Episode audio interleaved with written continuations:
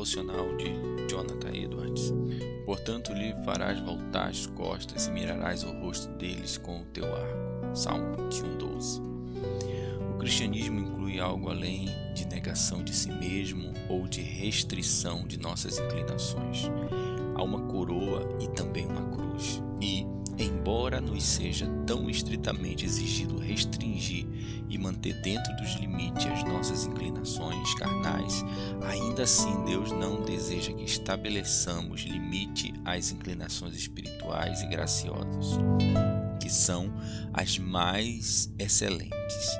Quem é verdadeiramente nascido de novo tem fome e sede de justiça na mesma proporção que sua natureza física por alimento e bebida. Seu alimento e sua bebida é fazer a vontade do Pai que está no céu. Ele tem sede de Deus, do Deus vivo, e às vezes seu coração suspira por Deus, como a corça suspira pelas águas. Salmo 42, 1. Ele tem apetite por Jesus Cristo, que é o pão que desceu do céu. A vida de sua alma depende de Cristo como seu alimento e a bebida espiritual.